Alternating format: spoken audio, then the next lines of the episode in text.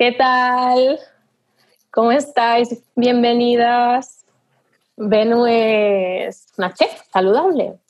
Lo que pasa es que yo entiendo que, eh, y ya me meto directa, que mm, ella cuando estudió no tenía muy claro que quisiera ser una chef saludable. ¿Qué es lo que querías estudiar cuando, cuando pues, terminaste institutos y fuiste al instituto y te planteaste estudiar algo? ¿Y qué, planes tenías en esos momentos de qué querías hacer después con tu vida? Jo, pues no tenía ningún plan, sinceramente. Yo terminé, yo estudié matemáticas, de hecho. Oh, wow. en la carrera. Yo estudié matemáticas y yo tenía muy claro que a mí me gustaba muchísimo la cocina. En esa época, además, mientras estudiaba matemáticas, también había estudiado cocina macrobiótica. Entonces, eh, bueno, yo tenía 22 años cuando terminé la carrera, entonces me fui a México y me puse a cocinar de chef privada para una familia cuya alimentación era la alimentación macrobiótica. Vale. Pero yo no tenía ningún plan. Vamos, yo me iba a México y... ¿Por qué a México? Porque ahí vivía la familia. Okay. Ah, vale, encontraste este trabajo y ellos vivían ahí, tal. Exactamente, sí. Vale. Esta, estos, ellos vivían allí y allí me puse y fue cuando empezó todo. Y entonces estabas cocinando para ellos y en qué momento eso se convierte en un proyecto personal. Pues es que fue todo muy poco a poco, porque ya mm, de ahí yo ya, que estaba cocinando para la familia, salieron unas prácticas para ser, salieron unas prácticas para cocinar como chef en el Shaw Wellness Clinic, que es, una, bueno, es un spa clínico súper famoso aquí en la provincia de Alicante. Entonces, pues yo me fui ahí, me digo, me, me da igual que no me paguen, lo que sea, da igual. Y me fui allí a trabajar y luego mientras estaba en el decidirme a, a, Canadá. Y ahí en Canadá me puse a trabajar de cocinera en Whole Foods Market, en otros restaurantes también.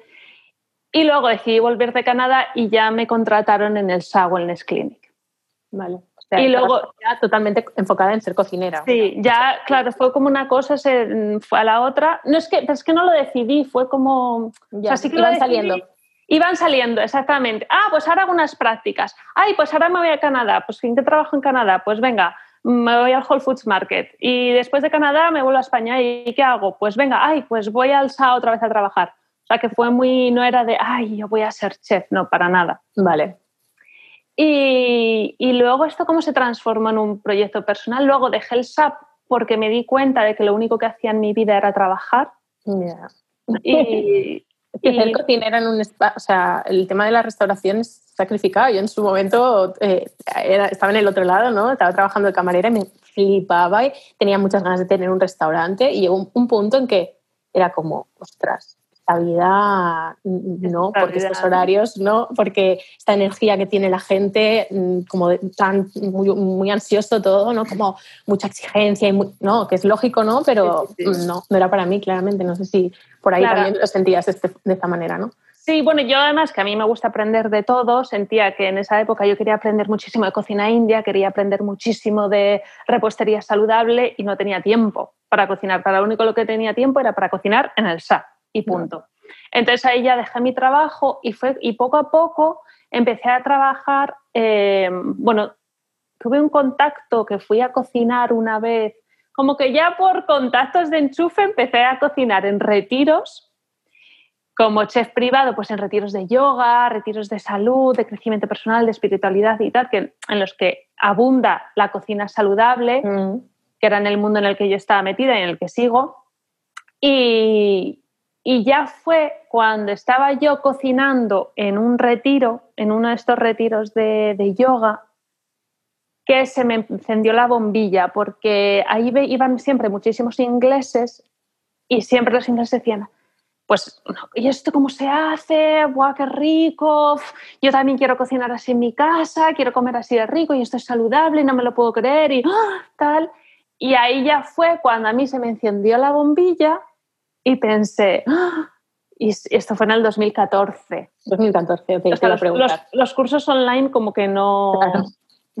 Todavía no. no se llevaban. Y ahí fue cuando yo pensé, ¿y si hago cursos online? O sea, mi intención era para que estos ingleses que venían al retiro... Vale, porque claro, era lo primero que hubiera nacido a cualquiera es hacer cursos presenciales en aquel momento, pero claro. como eran para los ingleses... ¿Meses? Claro, yo vale. dije, ¿y si hago cursos online para que esta gente pueda aprender a cocinar con alimentos pues vivos, alimentos integrales, etcétera, en su casa y los hago en inglés. Claro, claro. claro, evidentemente. Mm. Y ahí fue cuando se me encendió la bombilla, ¿vale?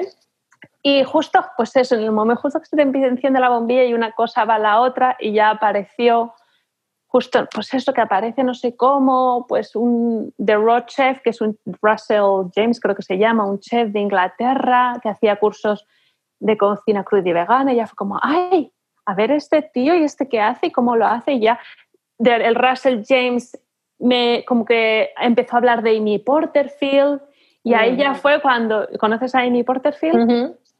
Y ahí ya fue cuando ya empezó todo a... Yo luego ya conocí ya Amy Porterfield, me escuchaba sus podcasts religiosamente todas las mañanas que me iba a correr y eso fue ahí fue cuando creció todo. Vale, o sea, tu vía de entrada a hacer de tu idea un negocio, digamos, fue a través de primero mirar a, gente que ya tenía este tipo de negocio, un chef que ya había montado esto, te fijaste en lo que había construido y cómo y qué mandaba y qué no, entiendo, ¿no? Y yo lo hice en su día también, seguimiento, en plan, vale, cómo lo vas ahí analizando, ¿no? Las webs, los emails, tiquitita, vale, es en plan lupa. Sí, eso se lo digo siempre a mis alumnas, que afardea, que afardéalo todo. Y entonces, uh, segundo, pues buscarte a alguien que te resonase lo que decía y en este caso tiene mucho sentido y me, hace mucha gracia que digas en mi Porterfield, yo entré por, en realidad por Marie Forleo a esto, pero claro, en aquel momento mujeres que hablasen de esto había muy pocas.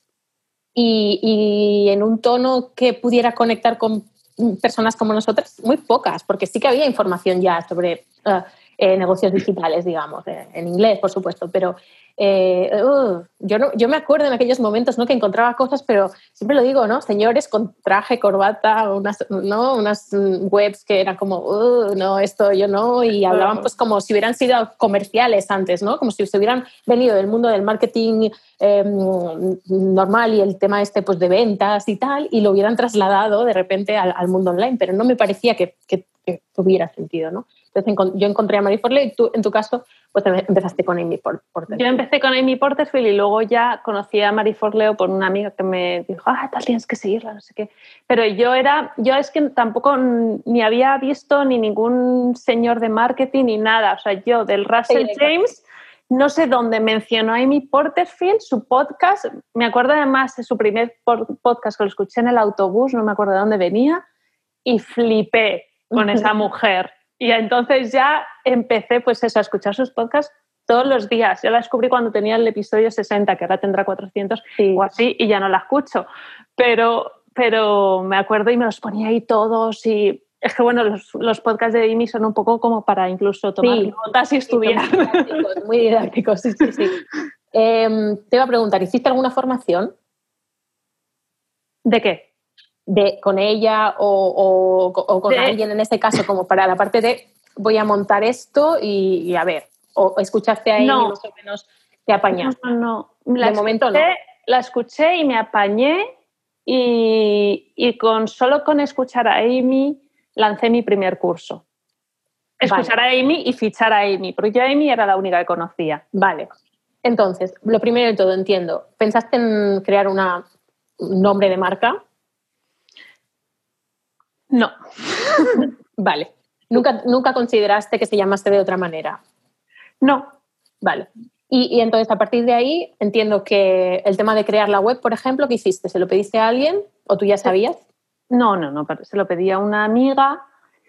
Eh, hicimos, hicimos, una web muy sencillita, pequeñita y tal, y, por ahí empezó todo. ¿Y le pagaste? A tu amiga. Claro, sí. Vale, no, bueno, a veces en plan intercambios o ah, te hago esto, tú me haces esto. O sea, em, eh, invertiste dinero. sí, pero sí, fue una web muy baratita, o sea, 500 euros, sencilla, minimalista. Vale. Y ahí metiste tu primer curso, que era sobre. Eh, postres saludables que está ahora también. todavía, ahí estamos. Genial. mil años después está, todavía vivo, ¿no? está genial. A mí, a mí, me gusta mucho esto, ¿no? A ver, hay productos que tienen su ciclo y que luego pues los cerramos y, y ya está. Y otros que entiendo que van, van cogiendo y van cogiendo y van cogiendo espacio y, y tienen un ciclo de vida que en el caso de los productos digitales, y eso es súper interesante para mí, puede ser larguísimo, ¿no? Es un curso que ya está hecho, en el que seguro que has hecho mejoras con el tiempo y tal, pero, pero ahí está y, lo, Sigues, lo, sigues, lo sigues amortizando. Sí, sí, sí. Otra pregunta, ¿en qué momento dejaste de pensar que iba a ser para ingleses? Porque ahora ya estamos viendo que eh, postres saludables eh, era para españoles. Fue en octubre del 2015. O sea, yo tuve la idea en el 2014, como en noviembre del 2014, ahí fue cuando se me iluminó la bombilla de ¡Ah! voy a hacer cursos para ingleses. Y, y, la idea la tuve y cinco meses después ya tenía la web esta sencillita, en abril del 2015. Y empecé, pues eso, con en Instagram, me acuerdo, mis publicaciones creo que eran en inglés y en español, todo. Hice mi lead magnet, el plan de cinco días gratis que tengo en mi web, era en inglés y en español. Y todo era en inglés y en español. Y me di cuenta ya en octubre que así no podía seguir que para mí era demasiado. Era agotador para ti. Era, era agotador. El, mensaje fue, no. No, estaba sola. claro. Era yo. Y entonces en octubre ya dije, no, no, no, no, no. Y, y ahí fue cuando decidí en octubre del 2015 hacerlo solo para español. Vale, ¿qué pasó en el momento en que tú lanzaste? O sea, en cuanto abriste la web, ¿tenías el producto disponible ya o de momento solo estaba el lead magnet? No, de momento solo estaba el lead magnet. cuando empezaste, lead magnet, para quien no lo sepa, porque yo a veces me parece que todo el mundo tiene que saber, es como esta, este mm, regalito, digamos, que alguien ofrece a cambio de una suscripción o de que te dejen su correo electrónico, de modo que luego puedas pues, informarles de todas tus cosas y eventualmente pues, con la esperanza de que compren algo de lo que, de lo que ofrezcas.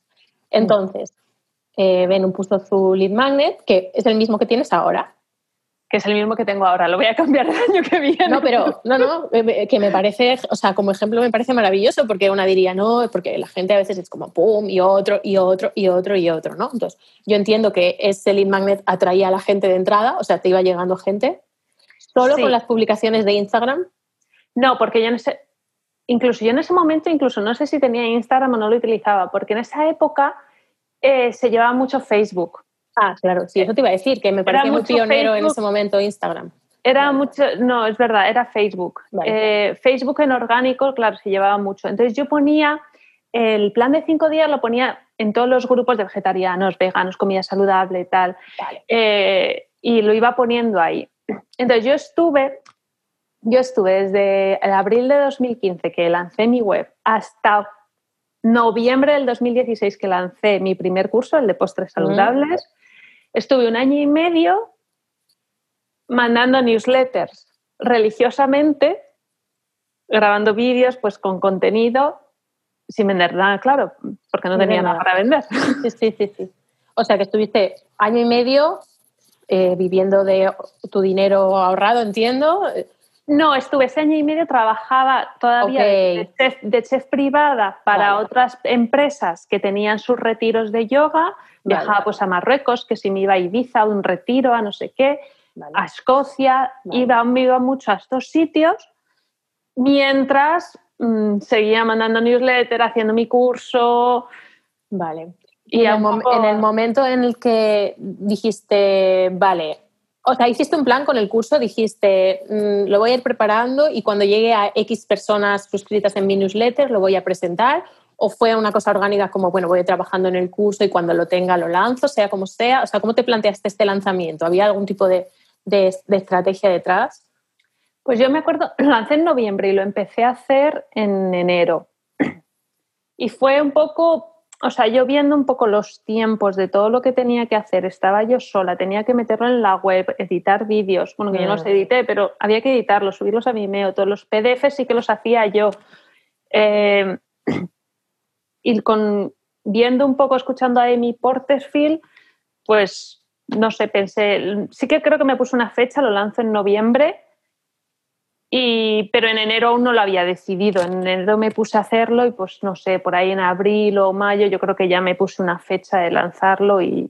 Vale, vale. Mientras tanto, evidentemente, eh, ponías dinero en las cositas que, que, se requerían aquí, ¿no? ¿Habías empezado a hacer publicidad de alguna manera o de momento todo el alcance que tenías era orgánico? No, todo era orgánico. Todo era orgánico. Entonces, también este lanzamiento entiendo que, ¿cómo, lo ¿cómo se lo presentaste a, tu audiencia este curso? ¿Hiciste algún tipo de lanzamiento como preorquestado o fue como, hola, de repente, postres saludables? fue así, tal cual. Ay, no, igual, igual sí que Igual sí que había algo de, pues que como que ya a lo mejor un mes antes empecé a hablar de postres, o dos meses antes. Claro. Sí, sí, sí, sí, pero vamos. Creo que en aquella época todos lo hacíamos así, es como, bueno, voy a encarar este tema un tiempito antes y así todo el mundo le va dando ganas y, y quieren aprender. Los pongo incluso en, YouTube, claro, incluso en YouTube me acuerdo que puse vídeos de, sobre el azúcar y tal, que aún, claro, todavía están sí, sí, sí, sí que hacía, hice vídeos en el, en el blog, en YouTube, em, calentando un poco sobre este tema. Vale.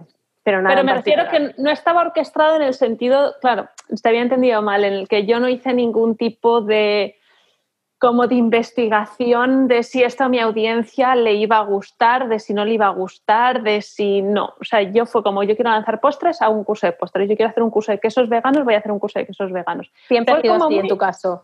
Siempre, ha sido así. ¿Qué me apetece a mí enseñar en este momento y crear un curso sobre este tema, ¿no? Que es lo que me fascina más en este momento esto es lo que ofrezco. No sé si es la mejor estrategia, pero es lo que yo he hecho. y a mí me ha funcionado. Yo la, comparto también. Podemos decir que a las dos les ha funcionado ya que estamos. vale. Entonces, en el momento en que salió y ofreciste Mundo, mmm, postres veganos, ¿te acuerdas de más o menos cuánta gente estaba en la newsletter? Sí, tenía 12.000 bueno, ya es mucho para este tiempo, ¿no? O sea, ya habías, o sea, con este movimiento totalmente orgánico de darte a conocer, de dejar en, el, este lead magnet, ¿no? Este, estos, eh, eh, este, regalito en, los grupos, por aquí y por allá, te ibas moviendo, eh, ya habías conseguido ese nada desdeñable volumen de personas interesadas en esto. En aquel momento, ¿tú recuerdas si había ya mucha gente hablando de este tema cuando tú lanzaste? Porque yo entiendo que no. Nadie, no. Nadie. O sea, la ventaja aquí probablemente podríamos decir que, además de que lo hacías estupendamente, eras un poco única, ¿no? En el, en el idioma y en el mercado. Vale. Sí, yo creo que yo creo que fui de las primeras personas en hacer un webinar fuera del mundo del marketing en España. Claro. Sí, en esa época no, no había. Sí casi nadie. En este tiempo, eh, ¿hiciste alguna otra formación antes de, antes de lanzar algo en particular que dijeras, no, tengo que aprender esto, lo otro? Nada, ¿no? Todo, nada, que ibas encontrándote, me, hago esto y lo, lo presento. Eh, y vale, y lo lanzas, ¿y qué pasa? Esas 12.000 personas que dijeron. Pues que se apuntaron 400. Qué guay. ¿Y le pusiste, por cierto, se vendía durante unos días nada más o se lo, abriste y se quedaba disponible? Lo, lo puse con un descuento. Vale, había un descuento y luego se quedaba disponible más caro. Más caro, claro. Puse un descuento durante 14 días, fue el lanzamiento y, nada. Y eso, ese fue... Y en ese, en ese tiempo, 400 personas dijeron sí, lo queremos. ¿A qué precio, por cierto? ¿Cómo elegiste el precio que le ponías? Un poco... Buena pregunta. Pues fueron, creo, que, creo que fueron 149 euros, me parece. Sí, o 147 por ahí. Creo que lo puse a un plazo de 147 euros y dos plazos de... No, y tres plazos de 69, algo así. Ya, ya en, su momento ya abriste plazos de entrada, ¿no? Sí, mm. sí, sí, sí. Y todo el tema, todo el tema técnico, o sea, esta amiga tuya que te hizo la web, todo lo que son, pues, eh, cómo conectar la newsletter con, con eh, cuando alguien compra, cómo darles acceso al curso, todo lo que son, pues, eh, sistemas, ¿no? Que se unen unos con otros. ¿Lo gestionabas tú sola también? Bueno, luego yo pasé de mi amiga a estar con otra empresa, una de web, de web, una pequeñita empresa también, y ellos me hicieron la plataforma de cursos, me la conectaron con, no sé si era WooCommerce o qué cojones era en esa época. Yo hablo muy mal, ¿vale? A veces digo palabrotas. estás, estás, perfectamente bienvenida porque yo igual. Sensible no. A, palabras, vamos, sensibles, sí, todas bienvenidas, pero a palabras antes, lo siento, pero no, no pasa nada. Y, y nada, sí, pues en esta, empresa fue la que conectaba carritos y... Vale, esto no te encargabas tú. O sea que de nuevo, antes de, antes de, mm, antes de haber recolectado el dinero de 400 por 147 o 149, ya habías puesto dinero y estabas pagando a esa gente para que te hiciera todas esas cosas. Sí, vale. Porque tú veías, obviamente entiendo que tú veías que llegaba suficiente gente, como que había suficiente interés como para que fuera el curso de postres o cualquier otra cosa que ofrecieras después, iba a ser rentable. Sí, no sé, yo lo sentía. Es que no sé si era por el musubidón también de escuchar a Amy Portersfield que yo me vi y digo, ¡guau! Esto lo va a petar. y, ya en septiembre me acuerdo que me llamaron de los retiros y tal. Yo, no, no, no, que es que ya no, sin haber lanzado nada, que no, ya no quiero trabajar para ninguna empresa, que yo me voy a dedicar a, a lo mío y, y, ya está. Genial. Y al final, pues, pues sí, o sea, salió. Pues salió, salió. ¿Qué hiciste, ¿Qué hiciste? ¿Celebraste? ¿Cómo celebraste esos 400? Jolín, pues no, no me acuerdo, la verdad. No sé qué hice. De algo porque yo, soy, yo era muy en aquel momento, ahora, ahora, ahora quizás sea de otra manera. Pero era como, era como, ¡ay, qué bien! He vendido un montón. ¡Bien! Sigue trabajando, ¿sabes? Como, no, no celebraba nada, era todo como si todo fuera natural creo, que, creo, que me compré un iPhone porque yo en esa época tenía, tenía un, móvil de estos cutres del año de la Tana que, que no tenían, bueno, que no eran smartphones. Así que me compré un iPhone que es el, el que tengo hasta ahora un iPhone en el que ir viendo clean, venta, clean, venta, ¿no? que se viera mejor el sonidito de ha entrado otra persona. ¿Vale? Y entonces estamos en este punto en que has lanzado postes saludables por primera vez ¿Y tú a esto cómo te sentías? O sea, entiendo que en este momento estabas subidón todavía, ¿no? No había ningún, tú estabas eh, arrancando, estabas construyendo, tu primer curso iba muy bien. Entiendo que a nivel emocional o no, tenías ninguna fricción respecto al negocio, o sí, habían podido surgir cosas ya que te... No, no, no, no. Estaba, todo bien, de momento. Estaba todo bien, de momento sí. Lo único, ahí por ahí me apunté a una mentoría en, en octubre, me parece que fue y entonces fue a acabar. ¿Por qué? Perdona. Es la decisión de apuntar a una mentoría que respondía. Aquellos, de verdad, es que a mí es que se me vende cualquier cosa, te lo juro. O sea, a ninguna. O sea, fue, llegó y dijiste sí. Me llegó una newsletter y dije, yo quiero, me apunto. Pero es que de verdad yo digo, es que yo no me apunto a ningún webinar, no me puedo apuntar a ningún webinar, me, me, venden todo. Todo, vale. Entonces eso llegó y, y tú dijiste sí. No, ¿Y qué, pasó, ¿qué pasó ahí? Fue, o sea, era una mentoría, una mentoría mm, que tú ibas con, con, alguna idea en particular, de trabajar algo en particular. Fue con, fue con, Laura Rivas. Vale. Y fue una mentoría grupal, sí. Y no, yo no tenía ninguna idea, la verdad. Yo era un poco, jolín, yo mira, en aquella época no tenía mm, separadas las cuentas de, de la empresa de la personal no sabía ni lo que era Drive. Bueno, Drive creo que sí que lo tenía, pero entiéndeme. Ya que nada, no había una organización empresarial detrás, ¿no? Es como nada, en serio. Esto era como, venga, voy haciendo, voy haciendo y, está todo así, que ya me suena esto, ¿vale? Claro, claro. vale, y entonces Laura, con su carácter, hizo como, Vamos a poner las Vamos a poner orden aquí. sí, sí, sí, sí. No, la verdad es que me vino muy bien. Vale. Y luego, tres meses después, en enero, a finales, lancé Aprendiendo a Comer que aprendiendo a comer pretendía eh, enseñar a las personas que tienen el deseo de llevar una alimentación basada principalmente en alimentos de origen vegetal, pero que oyen chía y dicen, por favor, ¿qué hago yo con eso? O que no hay tofu y, les da un poco de, alergia de decir, ¿qué hago yo con eso? Claro. Y también fue muy bien. ¿Hiciste lo mismo o esta vez ya...? Pero de noviembre a enero, claro, pues te puedes imaginar. Un lanzamiento y una creación de un curso, comérmelo yo sola, pues casi muero. Claro, claro. Y, y, eso te pasó, o sea, este casi muero, o sea, ahí coincidió con la mentoría, este casi muero, vale. Entonces entiendo que el trabajo con Laura en este caso iba destinado a bajar esa presión por tener mejor las cosas organizadas. No, el trabajo era como, claro, ya hay, el trabajo con Laura yo creo que era más orientado a, eh, a ver un poco los productos, un poco a tener la visión un poco de negocio que yo iba un poco con, cómo soplaba el viento. Vale. Entonces era un poco de tener un poco planificación, lanzamiento aquí, lanzamiento allá. Vale, vale. Y eh, aparte de la gente de, de, la web de la que has hablado, ¿había más gente trabajando contigo? No. Vale, ellos de momento. Sí, bueno, ellos eran, o sea, yo les o sea, eran externos. claro. Sí. Freelance, claro. Eh, ¿Y el tema gestoría y impuestos y tal, lo hacías tú también? No. Vale. No, no, no. A mí esas cosas. Yo estudiaba matemáticas, pero vamos. Vale. me dan alergia. vale. Porque entiendo que también esa es una de las cosas que primero soltamos, ¿no? sí, sí, sí. Entonces, genial, vale. Y nos plantamos con este segundo curso. ¿El lanzamiento también lo planteaste así más light igual, bueno, lo ofrezco y tal, voy preparando este tema y lo ofrezco o ya hiciste alguna cosa un poco más sólida? Hice, cuatro vídeos, creo que, vale, lo saqué de las... Bueno, a ver, un, product launch a mi manera. yo no sabía en esa época ni lo que era un product launch. O sea, yo, eh, nada, hice cuatro vídeos, no sabía ni lo que había que decir en el vídeo 1, en el vídeo 2, en el vídeo 3. Vale. Hice vídeos. Vale. De contenido, según soplaba el viento, según lo que me apetecía. Y fue muy bien también, la verdad.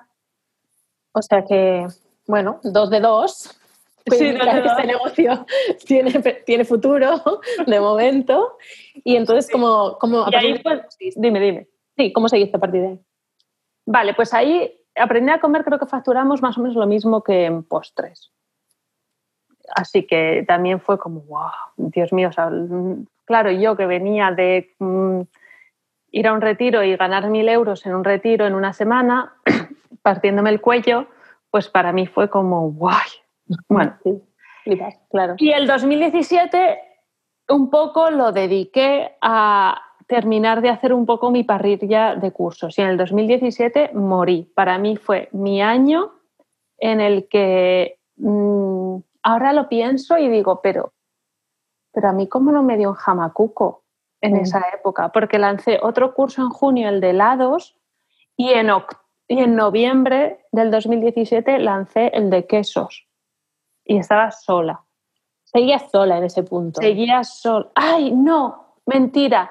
Después de aprendiendo a comer, contraté una persona dos horas al día para el email. Esa fue la segunda cosa que, que delegué. Vale, vale.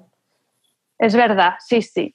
Y... Porque entiendo, entiendo que, claro, este, en este punto la lista todavía estaba mucho más arriba. Tú seguías con el mismo lead magnet, todavía no habías hecho publicidad de pago, o sea que seguías distribuyendo de esta manera, generando contenido, YouTube, tal, tal, por todos sitios. Y la gente iba llegando, se van quedando y, y tu lista cada vez era más grande. Por tanto, las dudas cada vez eran más numerosas y tu buzón de entrada debía estar pues muy, a tope como para poder atender eso y encima crear y, y, bueno, y todo el resto de cosas que no se, no se saben, pero que hay que hacer por detrás, ¿no? Entonces, esta chica para contestarte el email dos horas al día, que ya es, em, y el trabajo de creación y lanzamiento, no solo lanzamiento, sino creación y lanzamiento de esos dos cursos en 2017. Que fueron bien también, entiendo. Que fueron también muy bien. Y luego aparte, me acuerdo también, porque aprendiendo a comer lo lanzamos en enero del 2017 de enero a junio que yo lancé helados, me parece que en marzo, en abril y en mayo, volví como a lanzar postres y ahí sí que haciendo una campaña de publicidad en Facebook a tráfico frío. Ok. ¿Le pagaste a alguien para hacer los anuncios? Sí, vale. Sí, sí, sí. Contactaste con alguien y los anuncios los crearon ellos y te hicieron toda la estrategia y vale. Entonces, a tráfico frío, que entendemos que convirtió bien, ¿creíste que fue una buena inversión? Sí. Fue muy bueno. Además, es que en esa época, sí, es que fue genial. Convirtió súper bien. Y entonces, cuando dices ese año morí, entiendo morí, que... Morí de cansancio. Estabas muy cansada. Estaba que... Bueno, yo tengo una energía que cuando se me ocurre algo lo tengo que implementar ya, ya de ya de ya. Y luego, además, soy muy cambiante, se me ocurren muchas cosas y se me ocurre, lo tengo y lo materializo. Y claro, y eso, ahora estoy un poco trabajando en eso, en, Venu, tienes tiempo, lo puedes hacer con calma, porque, bueno, no me di cuenta ni en el 2017 O sea, siento que, eso, que, me destrocé un poco como mi salud. Que estaba, estaba, estaba muy agotada. O sea, me, mm, sí, lo notaba. Mm, a lo mejor iba, bajaba aquí al paseo marítimo, me encontraba con algún amigo, ¿cómo estás, Benu? Uf, agobiadísima. Era como siempre, siempre, ¿no? Todo el mundo me decía, Jolín, siempre estás agobiada, pero es que era, era la frase, uf, agobiadísima. Estás muy agobiada. Mm. Sí, no me da la vida, no me da la vida, no me da la vida. Está muy agobiada. ¿Para lo relacionarías? O sea, para ti es un tema de lo que, o sea, realmente es lo que has dicho, ¿no? O sea, es parte de mi carácter, como esa impaciencia y ese querer bajar a la tierra todo lo que se me ocurre. O también había algo en, en ese, mm, quizá, me lo invento yo, ¿eh? No, no quiere decir que sea, eso es una pregunta. Eh, algo de esa necesidad como de, eh, pues, planificar y tener un, un, negocio bien montado y que el año que viene suceda esto y esto y esto, que era como una, un poco cargante también de alguna manera, ¿no? El querer tenerlo todo controlado así. Sí, también. Vale, y eso entiendo que, pues después de ese año, ¿qué has hecho para que eso se suavice? Me refiero, eh, ¿cómo, en el, ¿qué cosas notaríamos en el negocio que son diferentes ahora? Bueno, claro, ahora es que creo que ya somos ocho o nueve. Vale, no, ah, vale, igual no es ahora. Igual en 2018, ¿cómo empezó a ser diferente? Claro, pues ya contraté a, a ver, a finales del 2017, en verano del 2017 contraté a una persona. En noviembre contraté a otra. ¿La primera para hacer qué? Porque tenías a la chica de los emails. La primera era asistente virtual. Sí, tenía la chica de los emails y luego asistente virtual. Un poco que hiciera algo un poco de todo. De todo. De todo. Y, fue genial. ahí fue un poco cuando se me empezó a, a encender la bombilla y decir, ¡Ah! ostras, de las la, la, de, la cantidad de carga de trabajo que me podría quitar mm. una persona. Solo con una persona. Solo con una persona para hacer algo que. Con lo, para hacer lo que yo realmente quiero hacer, que yo no quiero estar ahí ni, ni, ni, ni, ni, ni haciendo procesos, sistemas. Claro. ¿Y esta persona eh, la contrataste? O sea, era, era ya como, eh, o también eran X horas a la semana, eh, freelance y, como poquito primero. ¿Ya de entrada dijiste sí, 30, 40 horas o lo que fuera? Era jornada media y ella creo que era autónoma. Vale, media jornada. Sí, ella trabajaba de asistente virtual para mí media jornada y me parece que para otra persona. Para más. Y entonces, ¿Cómo fue el proceso para ti de, delegar o de tener que enseñarle cómo funcionaban las cosas en tu empresa? ¿Eso fue sencillo para ti? Sí, porque con Laura, Laura una de las cosas que nos enseñó fue a tener nuestro manual de procesos y, operaciones, eso, nuestro manual de operaciones. Entonces yo mientras estaba con Laura en a principios del 2017, yo me ponía ahí en mis ratos libres, pues cada vez que eh, subía un, un vídeo a YouTube, pues cómo subir un vídeo a YouTube. Cada vez que hacía un post en el blog, cómo hacer un post en el blog. Y la fuente es esta, y el tamaño es este, y las imágenes son no sé qué. Y ya lo, y lo empecé a documentar todo. Vale. o sea que ya lo habías hecho, bueno, con perspectiva, ¿no? Suficiente, porque claro, si no, esto te lo encuentras de entrada y, eh, eh, y creo que es una buena cosa para cualquiera que se plantee contratar, que a mí me pasa en su día porque yo no tenía los procesos escritos ni nada de nada. Eh, se pierde mucho tiempo y mucho dinero porque tienes que estar constantemente encima de las personas, eh, micro, micromanageándolas porque es como no pueden hacer nada solas porque no está puesto en ningún sitio y son cosas muy específicas. Que claro. Las instrucciones. Entonces, con este método, si lo tienes todo documentado, que yo en su época usaba Google Sites. Así, ah, Laura enseñaba con, sí, el site. Y ahora uso Process Street. Mm. Y claro, pues yo ahí, cuando entraba alguien, pues le, empecé a delegar cuando entró Adri. Empecé a delegar lo del post en el blog y fue, creo, mírate, lo tengo aquí documentado. Si tienes alguna duda, avísame. Tú escribías el post lo que fuera y se lo pasabas a ella para que lo maquetase, lo pusiera, lo subiera, lo programase y todo el rollo. Vale. Exacto, sí. Vale. ¿Y mm, ¿qué, más cosas crees que eran las que te quita? O sea, esta persona, teníamos los mails por un lado, que siempre quitan mucho tiempo a todo el mundo, mails, y luego procesos que no son lo de los creativos, entiendo, que la parte creativa te la guardas para ti, ¿no? Todo lo que es pues, generar un vídeo, evidentemente lo haces tú, que luego igual te lo editan, perfecto, subir, crear el post lo haces tú, pero luego tal. En redes sociales, por ejemplo, ¿te encargabas tú todavía? O sea, todavía y ahora, pero me refiero Y ahora, a, sí, sí. Sí, ahora. O sea, siempre te has encargado tú de toda esa parte. Vale. Y, y has dicho, esta primera persona y luego entró otra. La segunda que hacía.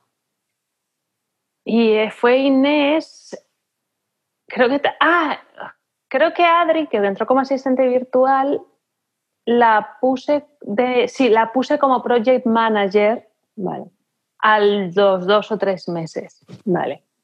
Y entonces ella gestionaba un poco todo lo que es la creación de cursos y el calendario editorial. Es decir, a mí me ponía, eh, a mí ella me asignaba la tarea de pensar las recetas o los, los posts que vas a poner en los tres próximos meses. Mm, cocinar las recetas, grabar vídeos y agendaba los días con la camarógrafa, etc. Entonces ella gestionaba todo este calendario editorial para que a mí me llegara la tarea en Asana y ya está. Y también gestionaba la creación de cursos. Yo le decía, vale, quiero hacer curso de quesos, pues ella ya se ponía en Asana, venga, módulo 1, ta, ta, ta, mo- crear, mm, pensar idea, crear PDF, ta, ta, ta, crear receta, hacer foto de receta, diseñar PDF. Y ella era la que estaba ahí detrás de todo eso. Entonces contraté a, a otra persona como asistente virtual. Vale. O sea, Para te quedo que- con esa parte y entonces la siguiente pues vino a hacer lo que estaba haciendo ella en principio, Hmm. de, las de las tareas. Ok. Vale. ¿Cómo, ¿Cómo fue para ti contratar? Me refiero, ¿cómo elegías a la gente? ¿De dónde salían estas personas? Bien, me, me- la primera fue Adri, que la, ¿dónde conseguí a Adri? Fue a través del blog, este blog que se llama Vivir al Máximo. Bueno, Vivir al Máximo tiene un post que Mm. se llama ¿Cómo contratar? ¿Cómo contraté a la mejor asistente virtual? o algo Mm. así.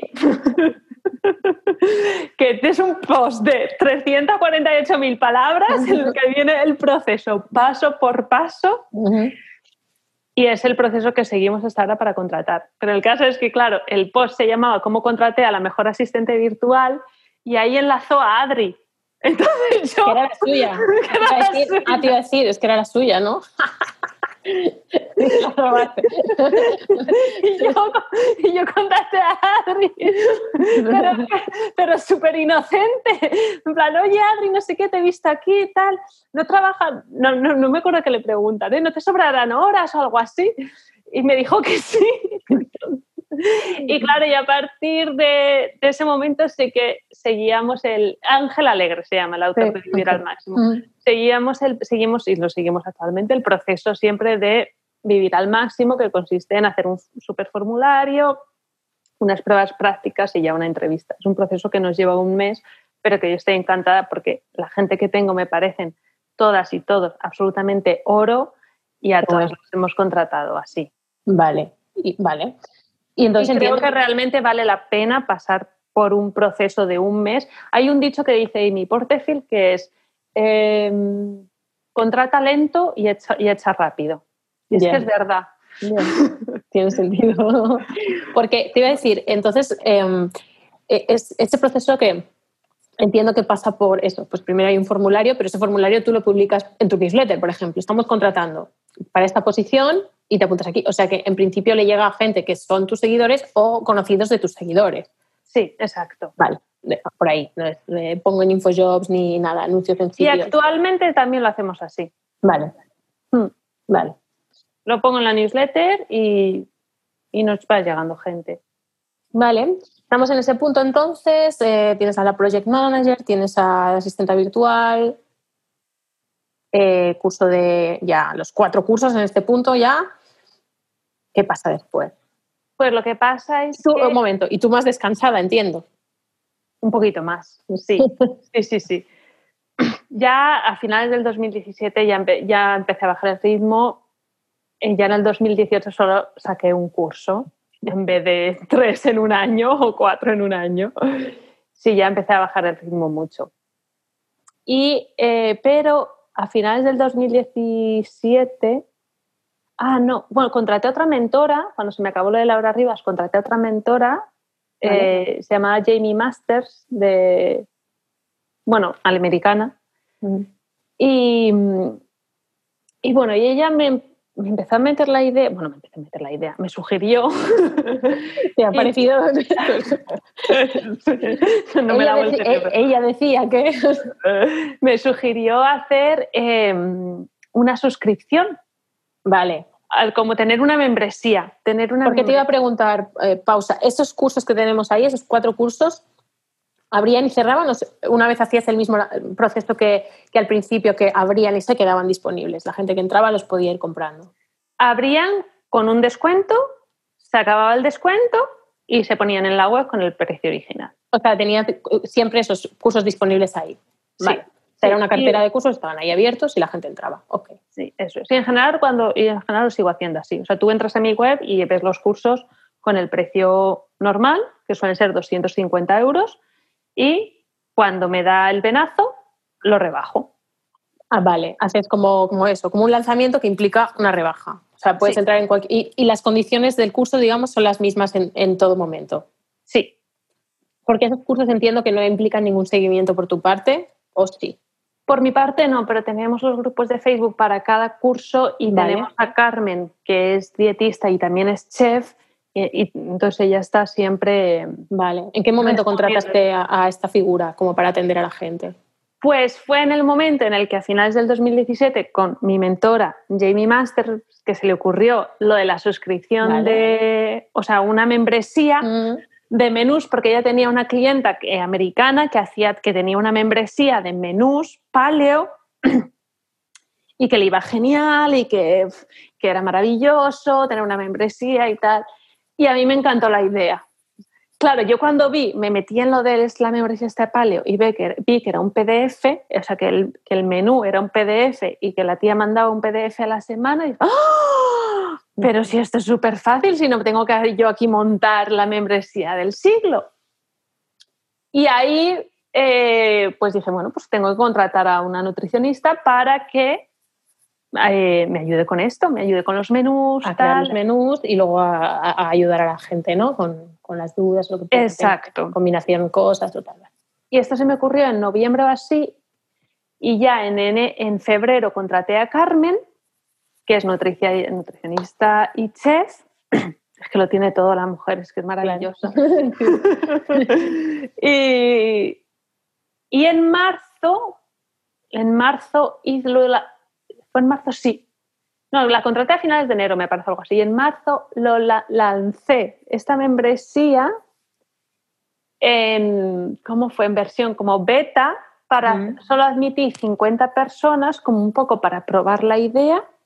50 personas que pagaban 6 euros al mes, tenían un, menú cada semana. Y y ahí, nada, y ahí lo probé y ya en septiembre del 2018 lancé el, lo, que hoy lo que hoy en día es el Club Menú Saludable. Vale. Y lo lancé ya a lo grande, una vez después de haberlo probado, creo que lo lancé en marzo para las 50 personitas beta y estuvieron tres meses, abril, mayo y junio. Vale. Entonces, ahí eso nos dio muchísima información de cómo podríamos mejorar la membresía y lo de los menús te iba a preguntar, ¿qué sacaste, o sea, qué cosas cambiaron de una cosa a la otra, por ejemplo? Pues, por ejemplo, eh, los, los, menús tenían 10 recetas, eran de lunes a viernes, lunes, o sea, todo se, comía y se cenaba todos los días distinto y nos dimos cuenta de que eso para la gente era, un poco, era mucho cocinar, era un poco insostenible. Y nos dimos cuenta, pues eso, que la gente prefería que ya que se ponía a hacer un curry de garbanzos, pues que si lo comía el lunes, pues que si lo comía el miércoles, estupendo, le parecía estupendo, eh, tenía que cocinar menos y, y estaba súper rico. Entonces, esa fue una de las cosas que implementamos, el rebajar las recetas y creo que actualmente ponemos unas cinco o seis recetas en toda la semana y las vamos, las, o sea, hay días que se repiten dentro del, menú y eso nos dio mucha información. Luego también, pues que los sábados y los domingos la gente prefería también comer a su puta bola, irse pues eso, a no tener plan, irse pues a comer con sus amigos y preferían pues no tener una receta, claro, porque el tener la receta conllevaba que todos los ingredientes de la receta estaban en la lista de la compra, en el batch cooking, etcétera, etcétera. Claro. Entonces eso fue otra cosa. Sí, nos dio, nos dio información, la verdad. Luego también nos, nos sugerían muchas cosas ellas. Claro. de mejoras de la, para, bueno, que le iba más práctico así o así, no lo típico de que luego ejecutar todas esas recetas y ir a comprar con eso, vale. Pero, ¿y luego el precio lo subiste? Claro, claro, los 6 euros eran para las, esas 50 personas y luego en septiembre lo lancé a 12 euros al mes y, y fue muy bien, se apuntaron 3.000 personas. El primer, eh, en el lanzamiento. Sí, en septiembre. 3.500, no me acuerdo, por ahí. Es como un poco, es muy maravilloso lo tuyo, ¿eh? porque es como que cero, cero flops, o sea, estamos aquí en, como cosa que lanzo, cosa que es más que perfecta, más que exitosa, como no, no estamos aprendiendo aquí sobre el fracaso, pero no pasa nada, está bien. Entiendo, que el aprendizaje, el aprendizaje aquí da más con, con, ese, con esa manera de sostener cuando va bien, que tampoco es tan sencillo porque yo creo que genera también mucha presión. Eh, que a veces no nos damos cuenta, ¿no? Es como, uy, hay mucha respuesta, hay mucha gente pendiente de lo que estamos haciendo. Eh, obviamente, si sé que va a entrar gente, seguro la calidad de esto tiene que ser, eh, ¿no? O sea, como, bueno, ah, si igual me entran 10 personas, ya luego igual lo mejor o tal. Entiendo que vas, o sea, esto va haciendo un chup chup ahí que igual para tu salud mental no es, no es todo lo feliz que podría parecer, ¿no? No lo sé, no sé cómo lo vives tú esto. Bueno, yo lo viví bastante bien, lo que pasa es que sí que sí que había muchos, bueno, había el, PDF lo enviábamos por email, mucha gente no le llegaba el email, entonces decidimos hacer una plataforma, luego tenía, había gente con problemas para la plataforma. Mm. sí, que, sí que hay ha habido mucho, bueno, cada vez que haces un cambio, mm. que crees que eso lo tengo más, más, vamos, la experiencia es que me lo ha dicho, que hago un cambio con, de, bueno, esto va a ser la caña, eh, es que este cambio tal, y siempre, siempre, siempre, siempre va a haber alguien que se queje muchísimo. Esa es una buena lección. Pero es que Siempre, es que siempre. O sea, lo metes a la plataforma y los que les llegaba por, ay, no, es que a mí me resultaba muy cómodo recibirlo por email y no sé qué tal. Luego en la plataforma, en vez de mandarlo por PDF, poníamos ahí el, pusimos el menú y la gente podía cambiar comidas. O sea, si no me gustaba ensalada de garbanzos, yo quito ensalada de garbanzos y, entonces, configuraba. Y se me configura todo. la lista de la compra. claro. Que yo para mí era como, ¡Wala! o sea, esto es maravilloso. Ay, pues es que yo prefería el PDF, no sé qué, al final dices, mira. No, nunca, nunca yo me a gusto de todo eso. Sí, hago lo, mejor que Sí, entonces yo ya es como, bueno, yo ya voy preparada en que sé que mucha gente se va a quejar. ¿Cómo, gestionáis esto? Entiendo que, eh, no sé si has hecho algún, o sea, no sé si tenéis alguna política en particular con la gente que te contesta los emails, que es como, porque, porque esto le preocupa a mucha gente cuando empieza, ¿no? O sea, creo que antes tendemos a, yo lo veo en mis alumnas, ¿no? Que es como, no, no tanto las quejas, sino pues eso, que, que me critiquen, que opinen que tal, que no lo estoy haciendo bien, que hay toda esta parte muy, muy eh, no sé, como muy interna que, que, genera mucha inseguridad y que incluso antes de empezar los proyectos a mucha gente le frenan tanto que no llegan ni a hacerlos, ¿no? Pero con alguien como tú, que evidentemente cuando sube el número de seguidores, cuando sube el número de compradores, o sea, de clientes o de alumnas o lo que quieras, eh, sube también el ratio de personas que están descontentas, lógicamente, que a lo mejor quieren devoluciones, que a lo mejor eh, pues te ponen verde en Instagram por algo que puede ser más o menos ajeno a ti, lo que sea, ¿no? Es, ¿Esto para ti ha sido alguna vez em, en, lo personal y eh, para ti problemático? Y luego a nivel empresa, ¿tenéis políticas para eso? Hay como, es como, bueno, esto hacemos siempre así, algo que, algún tip que para las que estamos ahí o las que se vayan a encontrar podamos decir, vale, esto lo podríamos gestionar así, y con eso estamos tranquilas y la gente, bueno, se apacigua, yo qué sé a nivel personal hay veces que lo llevo mejor y hay veces que lo llevo peor. O sea, porque es que además ves que cuando una pone una queja se retroalimentan entre ellas. Sí, sí, sí, sí. ¿Verdad? Ay, yo es que pienso lo mismo y se, la, la, bola sube, ¿no? Eh, entonces, bueno, dar la cara, decir un poco lo que tú sientes, es que vamos, yo es lo que he hecho. Y... O sea, ¿apareces tú en esos momentos, siempre tú, o, puede ser alguien de tu equipo? Cuando la cosa se pone fuerte, aparezco yo. Mm. Y entonces haces, entiendo, una explicación de el por qué se han tomado esas decisiones, eh, esto responde a esto y, entendemos que no puede ser bien para todas. Y a mm. nivel personal, pues entendiendo que va, que va a pasar, que va a pasar, que al final se les olvida, que, luego, o sea, que todo es transitorio y al final pasa y, bueno, y luego vienen otras, comentan positivo, cosas positivas, entonces la bola va hacia lo positivo y también pasa. toda, la razón. a mí me pasaba mucho, y a veces he oído gente que comparte lo mismo, que, yo no tenía muchos comentarios negativos, no se me han hecho muchas bolas de estas, esa es la realidad. Me siento muy afortunada porque en realidad eh, años atrás no lo hubiera llevado muy bien, pero cualquier pequeña cosita que hubiera de alguien diciendo algo me afectaba mucho y no solo me afectaba mucho, sino que me hacía como pensar que quizá tenía razón, pero a ver, no teniéndola, ¿no? Como, ah, quizá todo el mundo está pensando esto, ah, quizá eh, tendríamos que cambiar cosas, o quizá... Y no, ¿no? O sea, como que eso te, a mí me llevaba, ¿no? A hacerme la bola yo, eh, entrar en, ese, en, esa, en esa mentalidad que tiene la persona, como eh, ya meterme yo ahí y y, no darme tregua a mí misma tampoco, ¿no? y no confiar en la decisión que yo había tomado, que, que, que no estaba tomada al tuntún, evidentemente, tenía unas... ¿no? Eh, y a, veces a mí eso me saca mucho y me sacaba en el pasado. Y, y, y, me pasaba una cosa muy fea que a mí me molesta mucho y siempre que lo pienso me da mucha rabia, que es como, aunque hubiera mil comentarios positivos, mails de, ay, me encanta todo, ta, ta, ta, ese cosita, ¿no? Es como, ya me quedo todo el día enganchada. En enganchada a esa mierda. Es, como, por favor, sal de aquí, ¿no? Es como, ah, estoy ahí todo el día pensando, mm, mm, mm, oh, qué, mal, lo debo estar haciendo mal, ¿no? Y empieza. Eh, yo creo que es algo que, que, sobre todo en los negocios en los que damos la cara, ¿no? que, que, eres tú y ya está, ¿no? y hablas con tu voz y, y cuentas tú las cosas y, esto eh, es, es, un tema que siempre va de fondo, que, con el que hay que trabajar, hacer mucho trabajo personal, yo pienso. No sé si, si le has dedicado energía a esto para que se... Desde luego, desde mm. luego. Sí, yo también al principio me, me afectaba muchísimo y ahora ya, pues bueno, no tanto. No tanto. Ya te, acostumbras también, yo creo.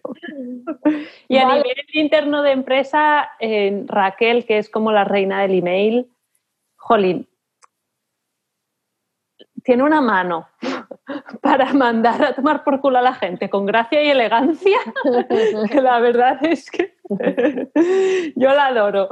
Pero sí, bueno, pues cuando nos llegan comentarios por email, si son de haters que van a criticar por y duro, pues bueno, pues no, la verdad es que no sé lo que hace. Ya digo, les manda, les manda a tomar viento con gracia.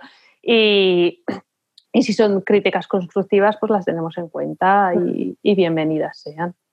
Hay un proceso para esto, porque a veces también a mí, a mí me pasa, ¿no? Que muchas veces pienso, ostras, pueden ser críticas o es igual, o feedback, ¿no? Que en un momento dado te da alguien y yo hasta, no, o sea, me, me ha costado siempre como, lo tenía en mi cabeza, pero no había un proceso para recoger feedback y luego ver si lo que la gente te está sugiriendo. Tú cuando terminan los cursos, la gente, eh, ¿hay algún tipo de encuesta? ¿Cómo te mandan su opinión?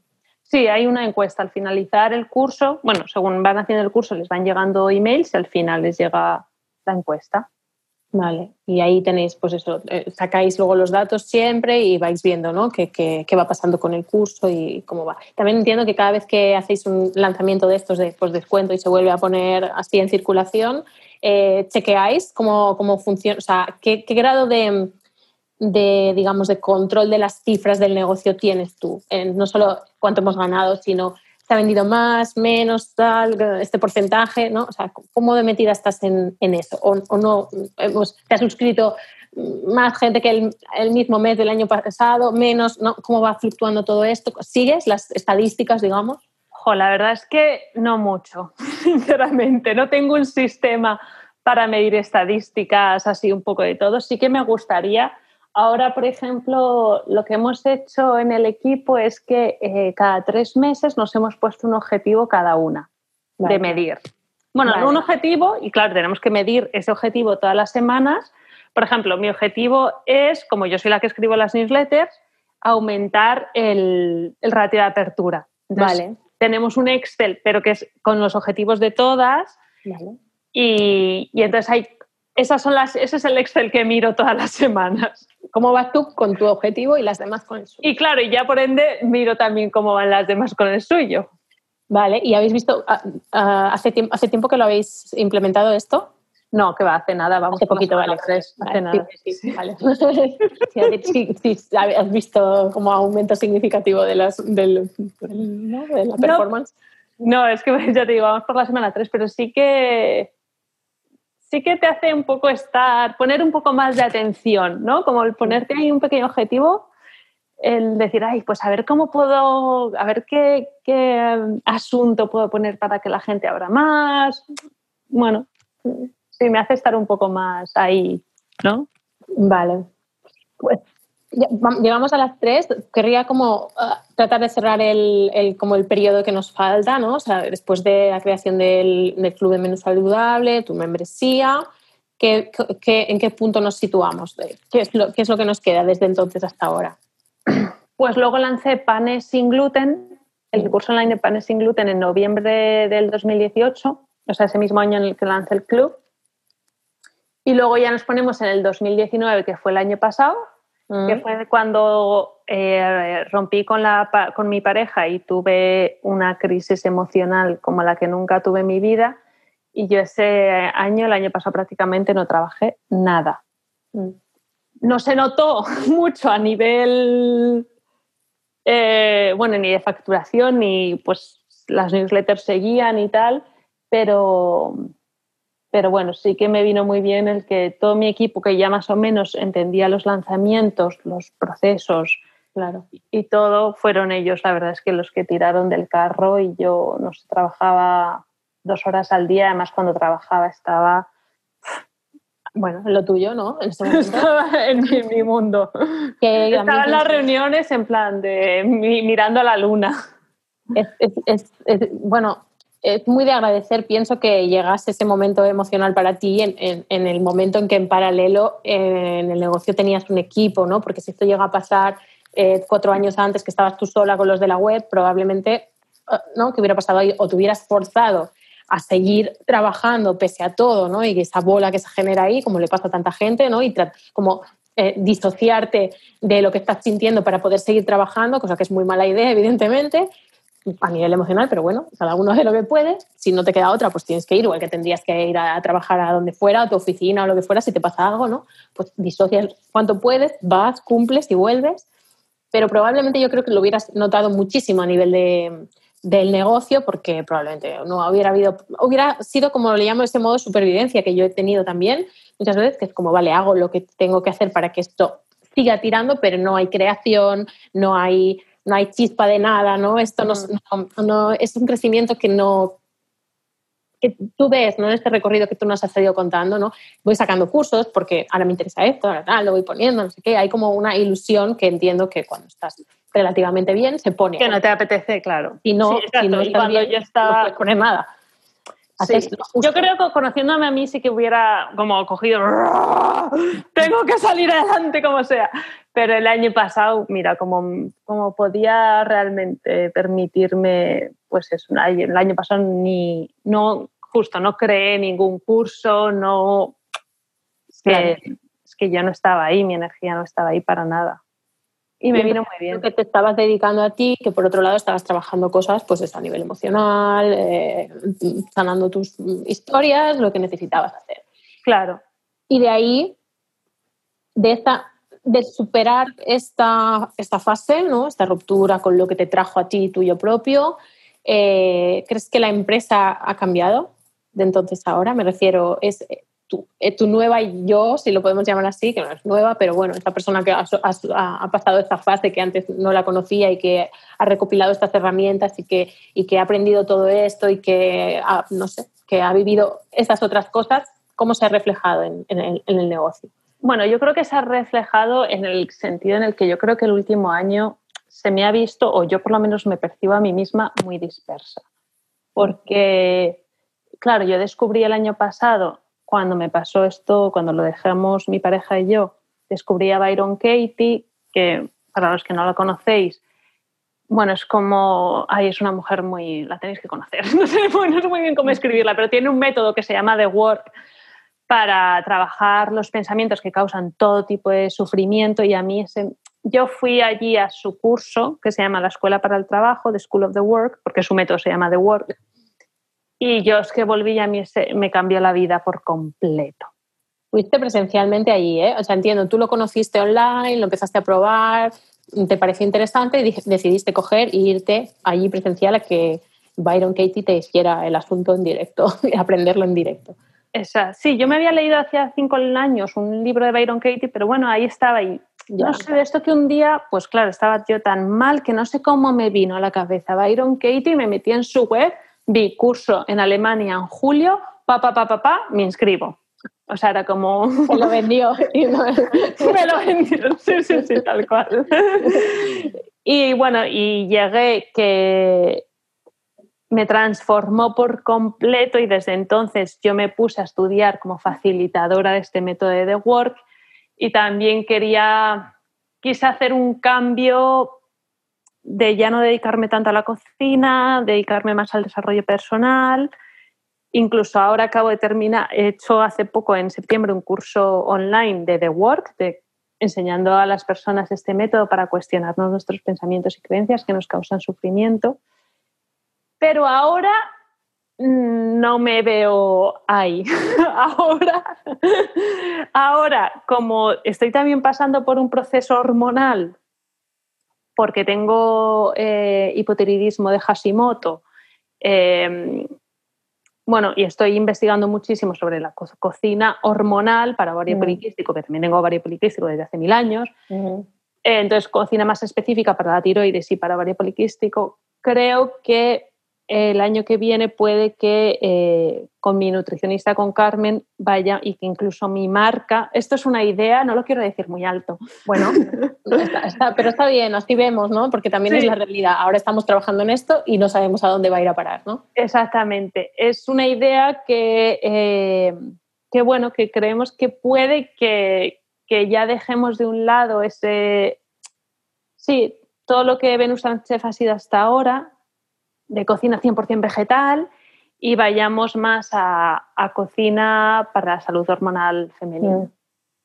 Que es muy interesante también. Que es muy interesante, sí, pero bueno, ahí está, es una idea. Vale. pero que requeriría mucho cambio de branding completamente y ya lo veremos el año que viene qué pasa porque no lo sé ni yo.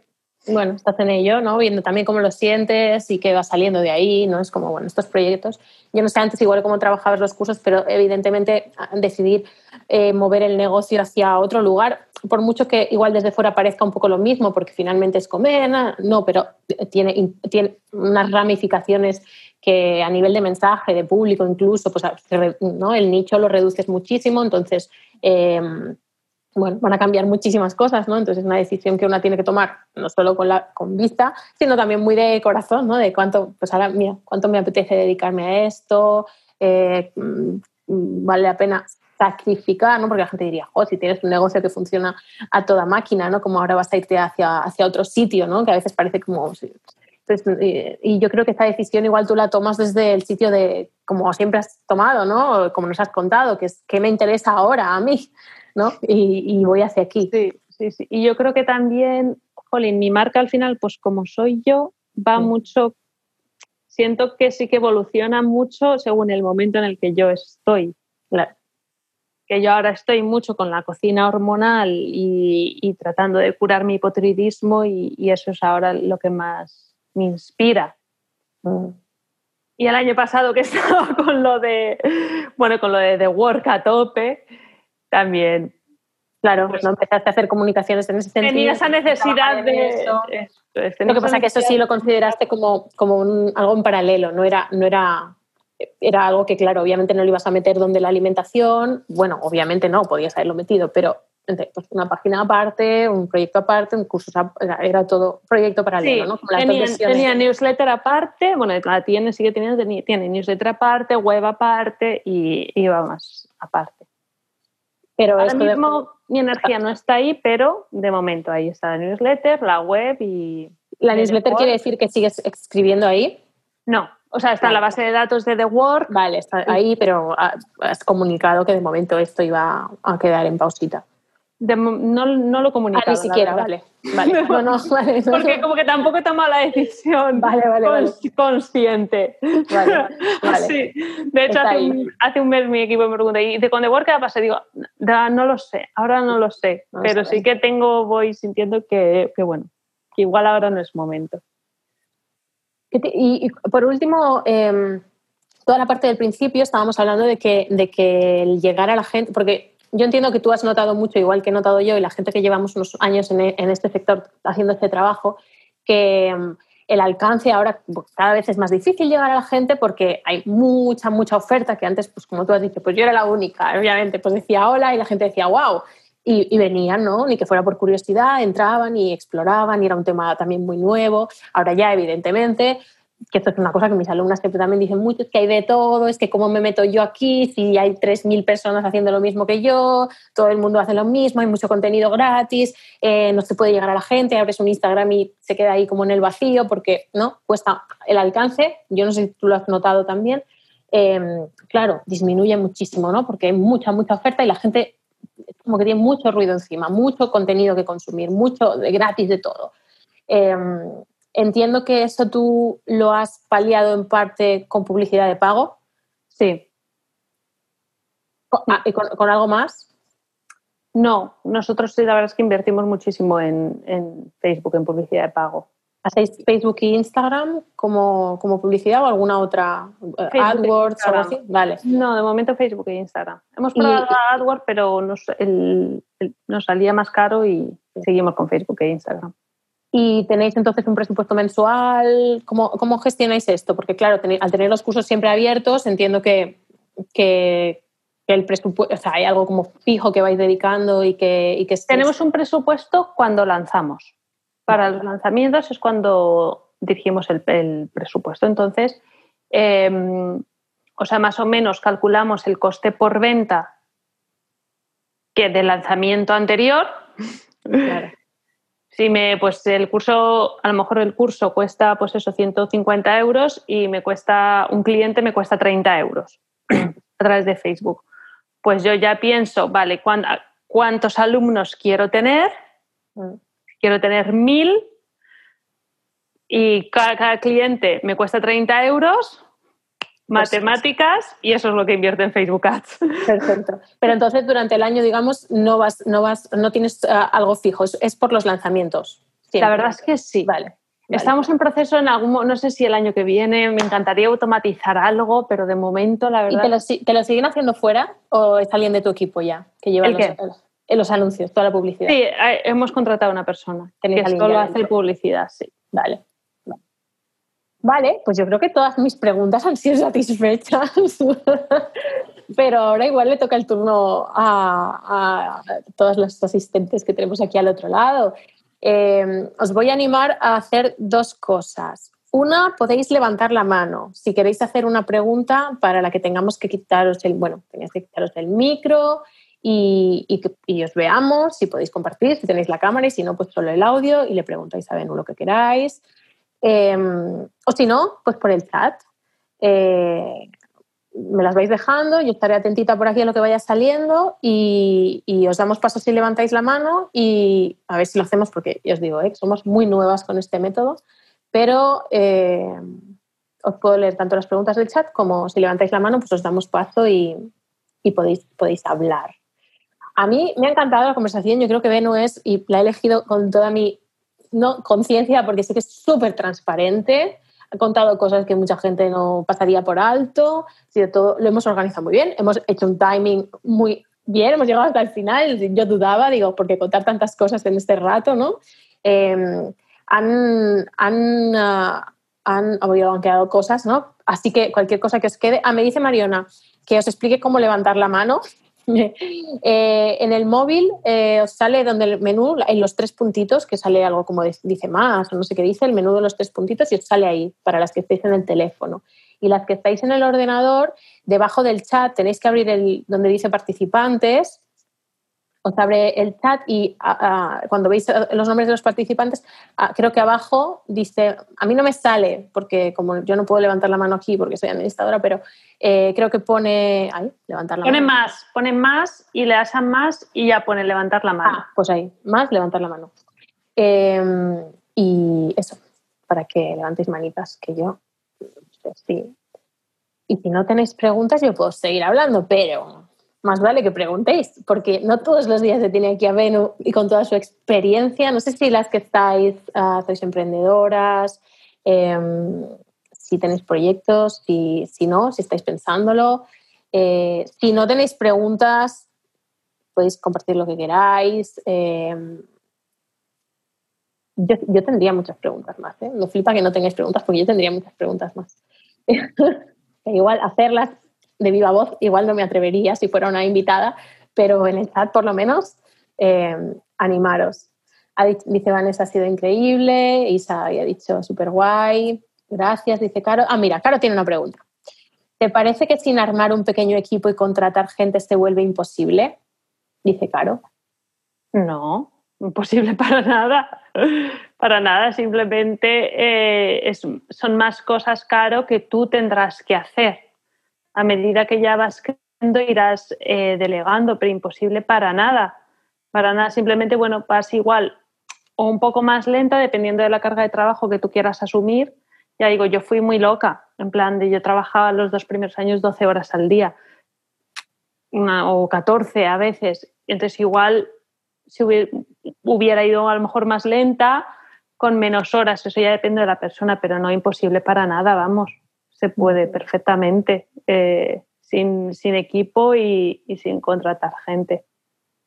Yo creo que todas hemos empezado solas, no sé en qué punto sí. está Caro con su empresa, pero yo creo que llega un momento en que tú notas, ¿no? De no puedo, no puedo avanzar porque estoy todo el rato resolviendo cosas que no me dejan crear, que no me dejan hacer cosas nuevas y que me están ocupando todo mi tiempo y entonces la empresa, pues bueno, sí puedo seguir vendiendo lo que tengo, si, si ya te, he ido creando cosas, ¿no? Pero es como que hay, hay un tope que se nota. Yo creo que lo interesante es igual si se puede cuando vas ganando dinero, pero claro, si uno no gana dinero, contratar no, quiero decir.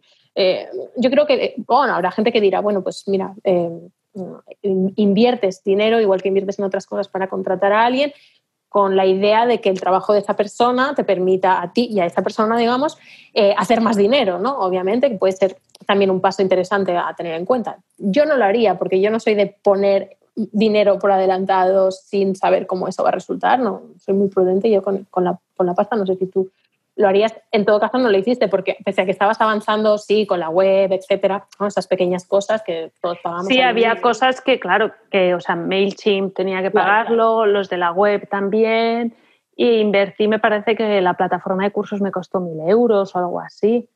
Claro, que estamos hablando de, bueno, de un, por supuesto, es un dinero, pero es, es relativamente simbólico sí. respecto a lo que empiezas a... Pero claro, el momento en que Benu empezó a pagar a la primera persona para contestar correos, ya había pasado un tiempo y ya había visto que vendía, o sea, ya había un dinero. De todas formas, la, el, el, miedo, o, la, o la, las, si ese miedo al contratar a alguien, yo creo que nunca se va. A no, mí aún no, sí. me sigue pasando, ¿no?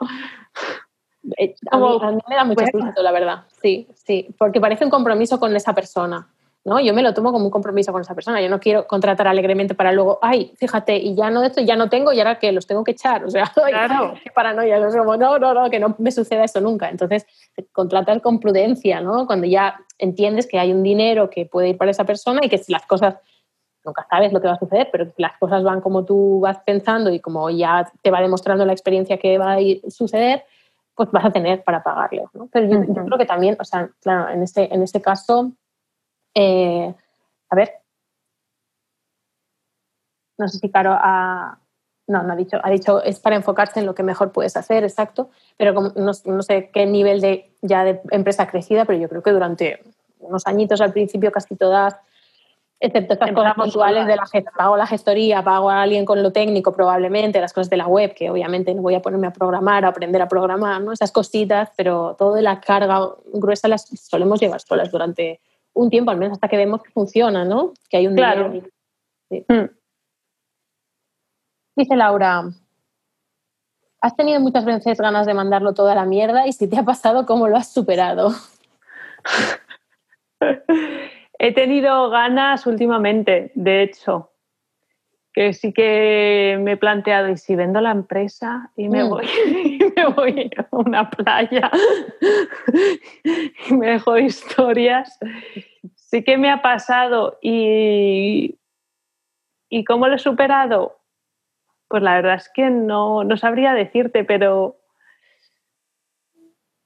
no sabría decirte, pero sí, sí que me ha pasado el tener ganas de, mandarla a la mierda. Mm. Yo creo que a veces también puede ser que, la sensación de tener mucho equipo vaya como haciendo más mella, ¿no? Porque a, mí me da siempre la sensación de que me hace como...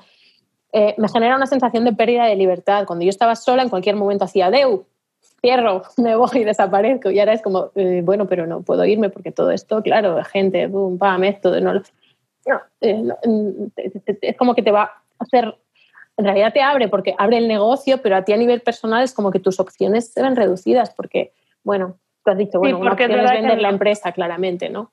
Sí. Con la gente, pero, pero, pero, claro, es una, claro, es que es una decisión, no lo descarto, pero bueno, es que aún no estoy en, siento que no es el momento, no, aún no, aún no. Hay una chica, Mariona, que no, Ah, vale. Mariona. A ver, Mariona dice, gracias Mariona, espera, espera, espera. Ahí. ¿Cómo gestionar lo que llaman síndrome de la impostora y miedos, incertidumbres al empezar? Jolín, yo es que sí, hoy lo justo lo estaba pensando y estaba pensando, jolín, menos no tienes nada de síndrome del impostor. Se te ocurre algo y ¡pum! Y a ver, yo cuando, o sea, por ejemplo, ahora, que quiero hacer algo de cocina hormonal, pero yo no soy nutricionista, o sea, yo no tengo ni puñetera idea en realidad, o sea, yo sé cocinar. O sea, tú a mí dame los alimentos que puedes comer y los que no puedes comer y yo te voy a enseñar a que esto sepa que te cagas.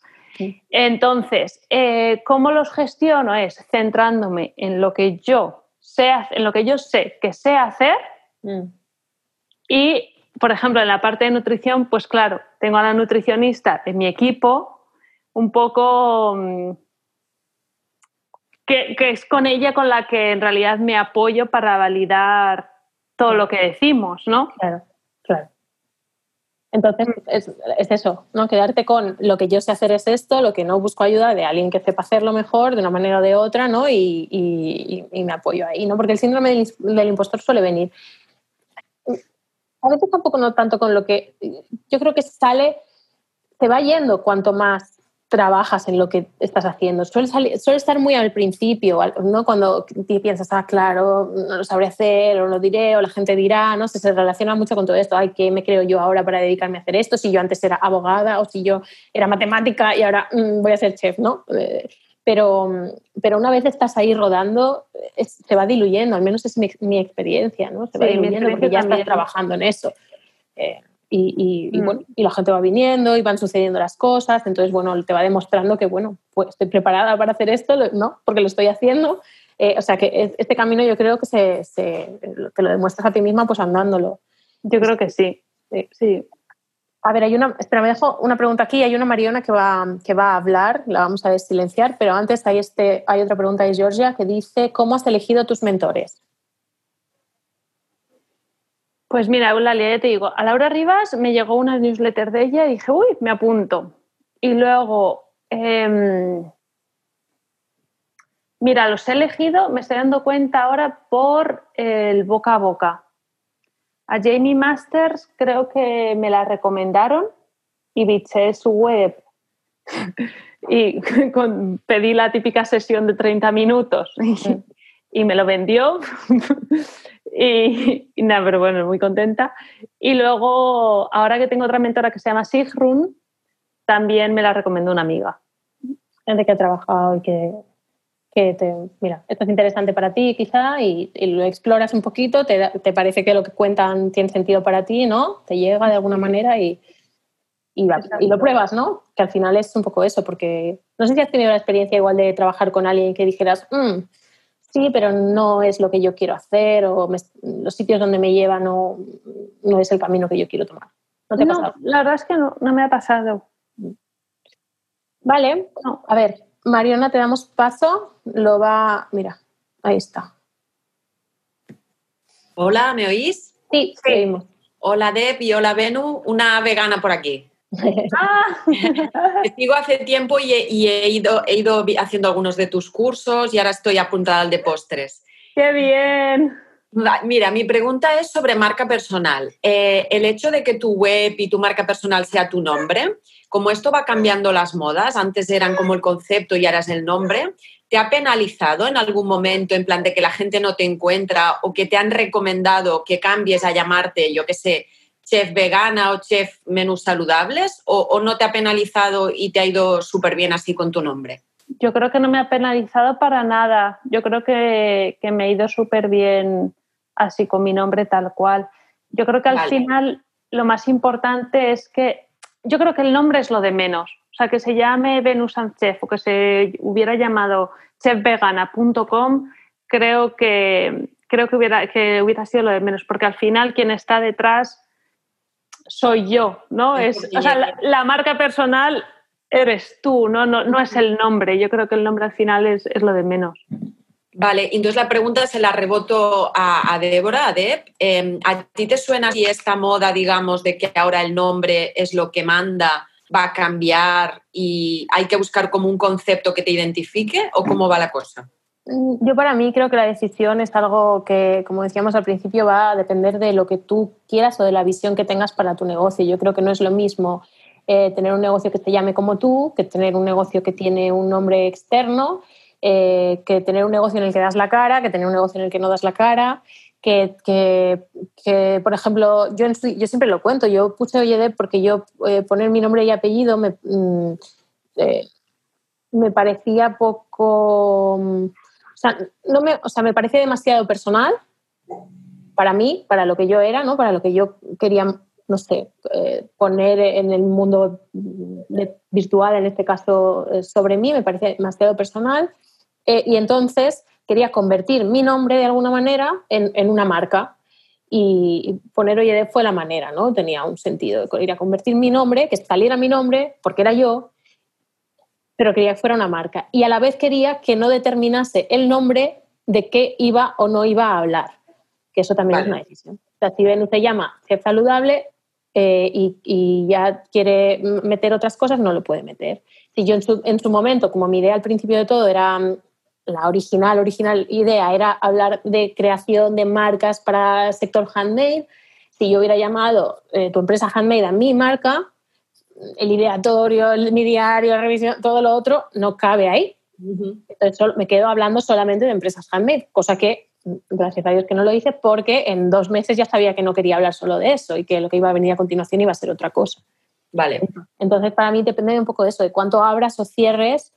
Que yo creo que el nombre no es ni tan importante, es verdad que empiezas de una manera y se puede ir cambiando y no pasa nada, pero sí que creo que ah, te permite, o al menos a mí, me permitía estar con la tranquilidad de saber cuánto podía abrir, cuánto podía cerrar, cuánto me exponía. Mi nombre y apellido soy yo, pero soy yo para la vida. Y, oye, soy yo para, para el trabajo, ¿no? Entonces, para mí eso, eso era como mi, mi, mi manera de pensarlo. Gracias. gracias a las dos. Nada, gracias a ti. Dice Nerit, más allá de las competencias específicas de una chef o nutricionista, ¿qué características debe tener una persona para trabajar en una empresa como la tuya? ¿Experiencia previa en el mundo online? en, general, en general, lo que buscamos en Eritz es que es una persona muy espabilada. Eso para mí es como el adjetivo número uno. Que, que sea espabilada, que pueda buscar, si hay un fallo y pueda buscar soluciones en Google, en YouTube, que se busque, tenga la capacidad para buscarse la vida. Mm.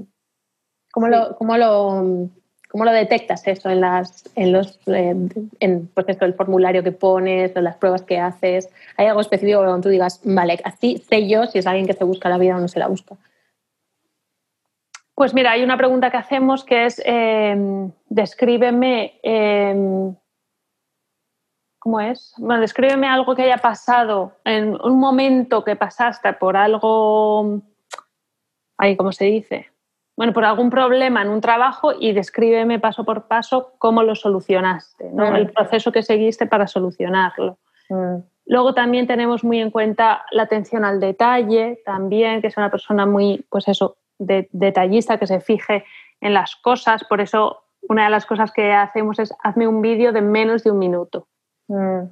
Y si es de un minuto 03, entendemos que esa persona no realmente...